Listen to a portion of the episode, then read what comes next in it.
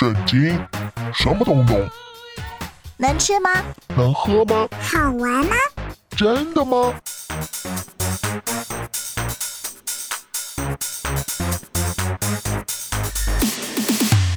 圣经鸡尾酒，干杯！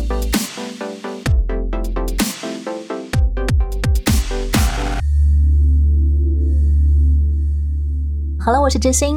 Hello，我是夏凡哥，大家好。今天我们要来聊聊上帝要以色列人搭建的一座特殊帐篷式建筑没。错，其实直到今天，所有的游牧民族都还是普遍住在帐篷里的。是如果是上帝要吩咐我们现在都市人盖一栋建筑的话，可能就是水泥楼房了。对，会比较快一点。夏凡哥，你喜欢欣赏所谓的建筑美学吗？蛮喜欢的，其实看到很多不同造型的房子，觉得蛮佩服的。如果去欧洲旅游的话，就会看很多的古迹啊、城堡啊，对几乎最棒的建筑对，没错，西班牙有一幢非常有名的百年教堂，是叫做圣家堂。，对，高地的哈，它的建筑师这位高地先生就嗯被称誉为是上帝的建筑师。没错。可想而知他的才华有多么的厉害。可是房子还没盖完哦，还盖了数在盖，百年了。最后发现他没有建造。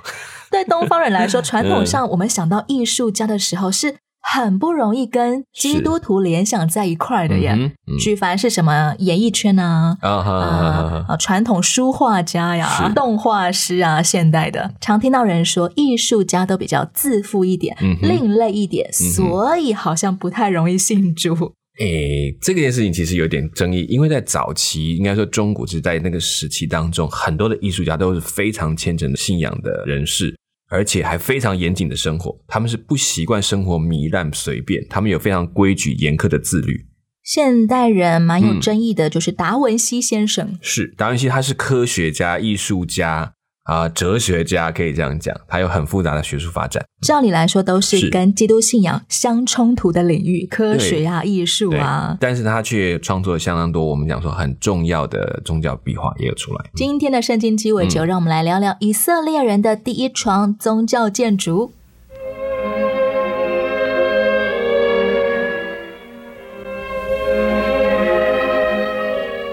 上帝吩咐摩西要凿出两块石板，第二天早晨带到西乃山的山顶上。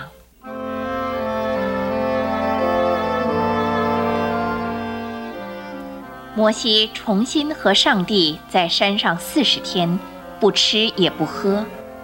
上帝在摩西凿出的石板上，再一次写了十条诫命。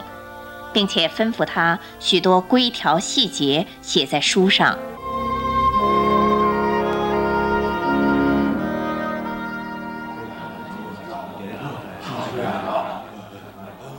以色列的百姓们，你们都聚集在这儿，听耶和华吩咐我告诉你们的。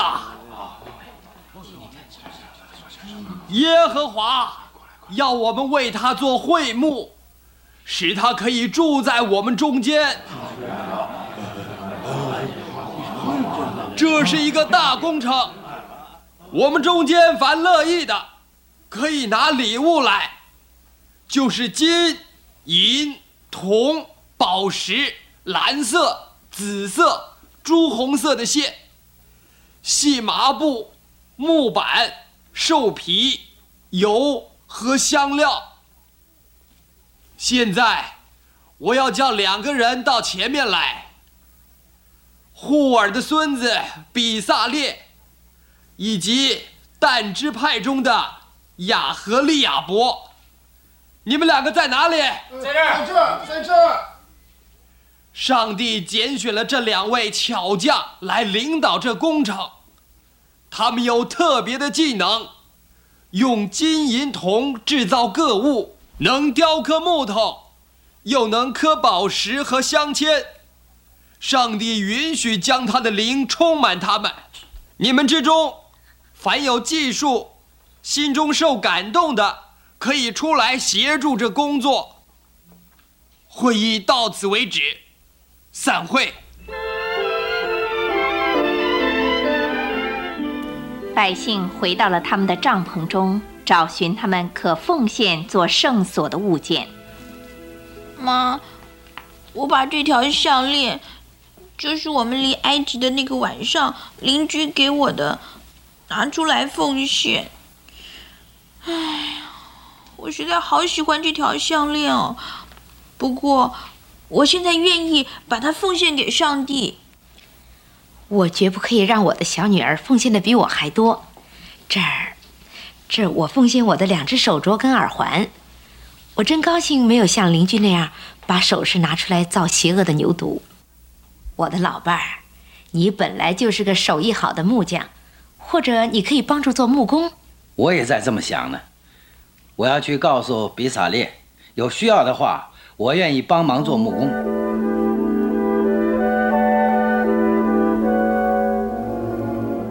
一天又一天，乐意奉献的礼物不断的送进来。不久，摩西不得不宣告，要大家不要再为圣所拿礼物来，因为如今所有的材料不但够用，而且有余了。一周又一周，一月又一月，工作不断的进展着。妈妈，我回来了，你在煮什么？好香哦！有一件事是十分靠得住的。一到吃饭的时候，你就会出现。孩子，今天你做了些什么事啊？嗯，看比萨列锤出一个金鸡鹿脖，就是站在施恩座两头面对面，高张着翅膀遮掩施恩座的天使。施恩座是不是盖约柜的？是的，约柜是很特殊的哦，里面装着上帝亲自用手指在石板上写的十条诫命。不过。当圣木造好以后，我们再也看不见约柜了。为什么？因为它要放在圣木的第二层，又叫做至圣所的地方，那里是用很厚的木遮盖起来，看不见的。亚伦的儿子拿达他也是祭司中的一个。他告诉我说，圣木经过奉献典礼以后，唯一能够进至圣所的，就是他的父亲亚伦。哎，因为他是大祭司，而且也只有一年一次才能进去呢。要是我们从这里迁移到另外一个地方的时候，要怎么办呢？我也问了，他们要做很厚的布，把施恩座和约柜盖起来。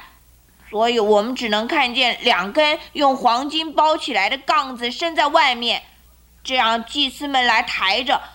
哦，好了啦，爸爸回来了，我们可以吃饭了啦。嗯，哎，晚饭煮好了没有啊？哈，我看已经好了。你真是个好妻子，一心顾家。我并不只是顾家而已，别忘记我还在分开圣木的幔子上做些活呢，这也花了不少的时间。大家吃过饭以后，我再拿出来给你们看。真像我说的，营里各个人都在忙，分工做圣木的工程。我上个月就帮比萨列用皂荚木做了一张圣木里放饼的桌子。哎，你们现在去看的话，一点也看不见木头，外面全部都用黄金包起来，并且有黄金镶的边儿。爸，你说那是放什么饼啊？陈设饼。你知道发过酵的饼是绝对不能带到圣所里去的。这些无酵饼就像薄薄的大饼，有十二块，叠成两堆，然后每一周在安息日把旧的饼拿走，摆上新鲜的。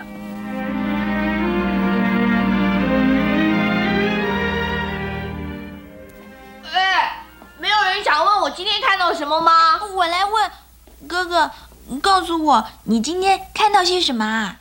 我看着比萨列用纯金打造了一座灯台哦，上面有七盏灯。这些灯啊是永远点着的，代表圣灵永远能照亮我们的思想。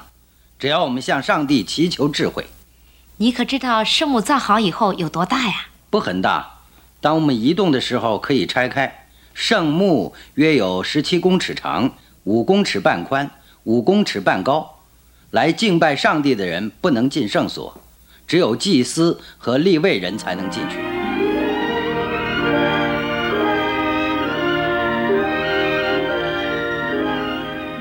哎呀，今天晚上我好累啊！今天辛苦你了，来，来坐下，我去拿晚饭来给你吃。你告诉我，今天又做了些什么？爸，你喝杯水。嗯，谢谢你啊。嗯，我帮忙做完了湘潭的木工，明天有人来包金，祭司每天早晨跟晚上要在上面烧香，把我们的祈祷一同带到上帝面前。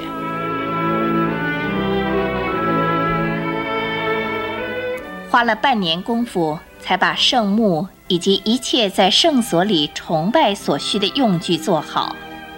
当他们送到摩西面前，让他检查的时候，他看见一切都完全遵照着上帝所吩咐的做成了。摩西祝福了百姓。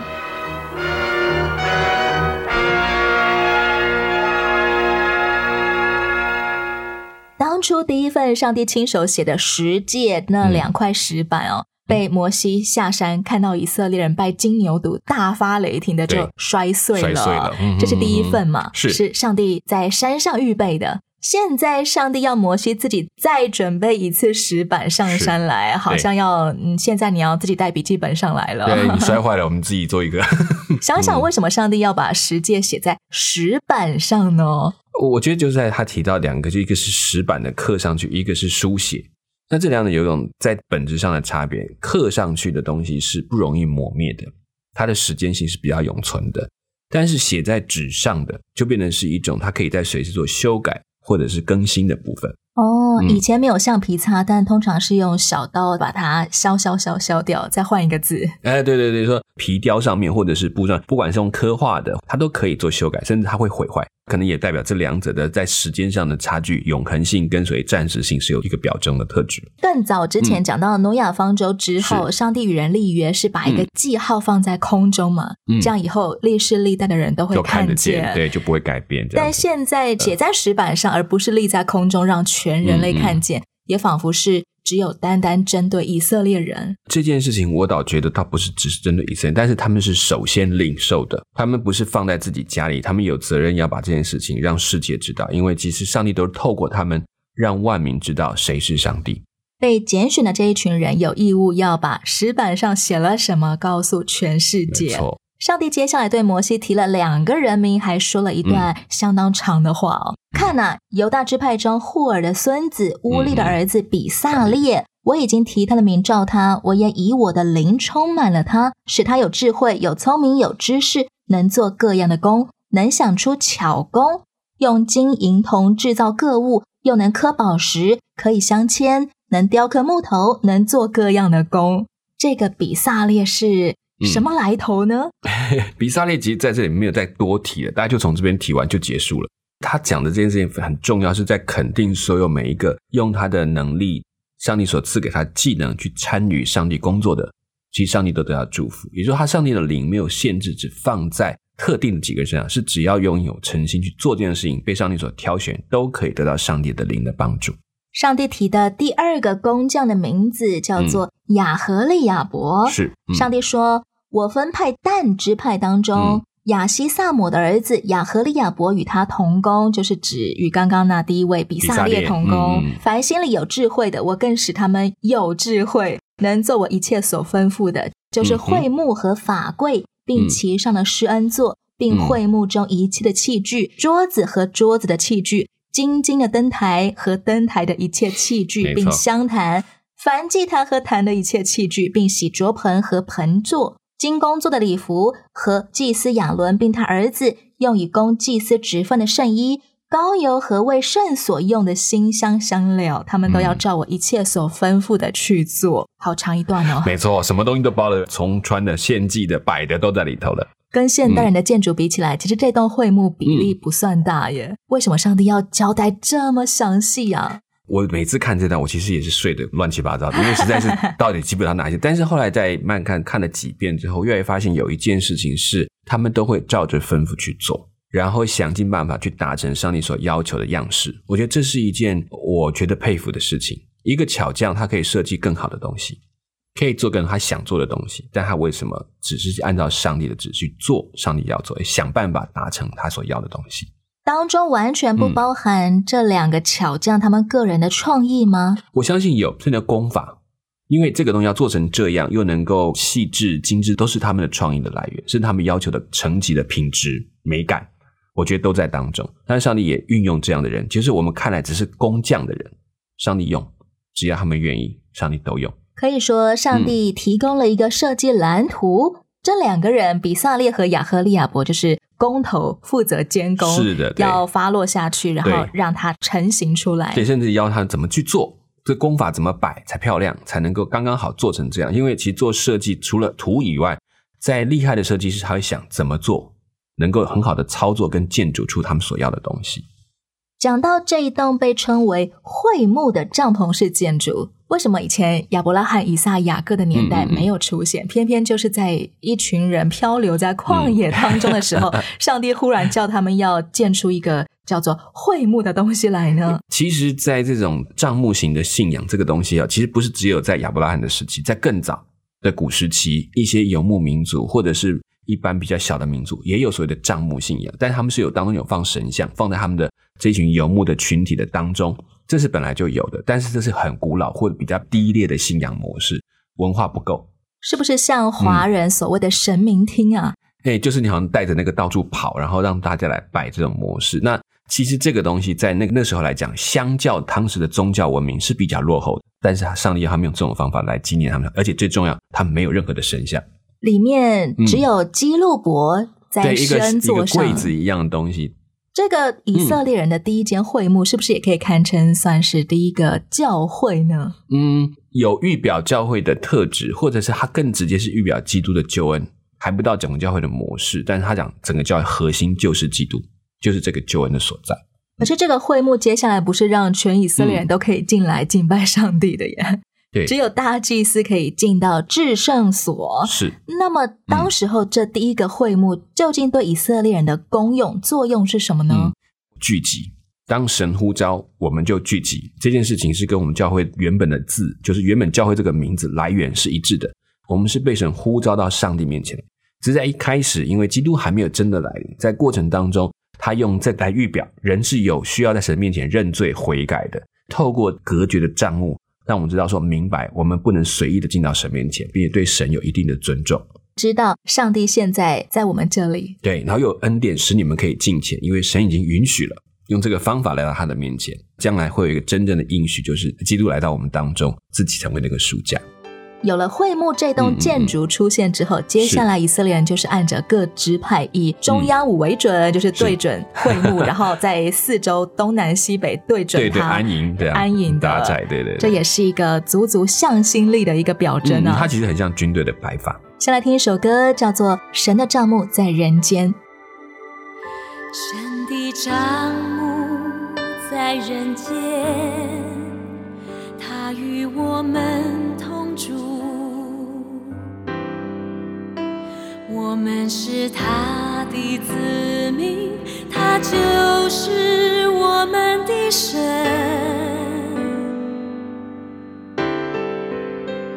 神的子民今前来，奉主的名聚集